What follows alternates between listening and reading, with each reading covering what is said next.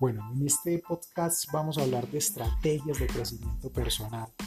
Vamos a ver diferentes estrategias como las creencias subconscientes,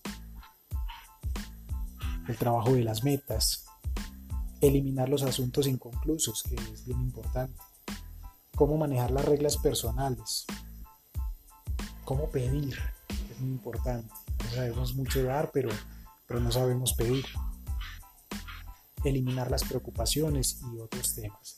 Vamos a trabajar diferentes estrategias personales, eh, particularmente he tomado esto de varios libros. Mi nombre es Ángelo Quintero y voy a estar con ustedes adelante entregándoles lo que hay, lo que se ha recogido de, de esta experiencia de estrategias de crecimiento personal. Bienvenidos.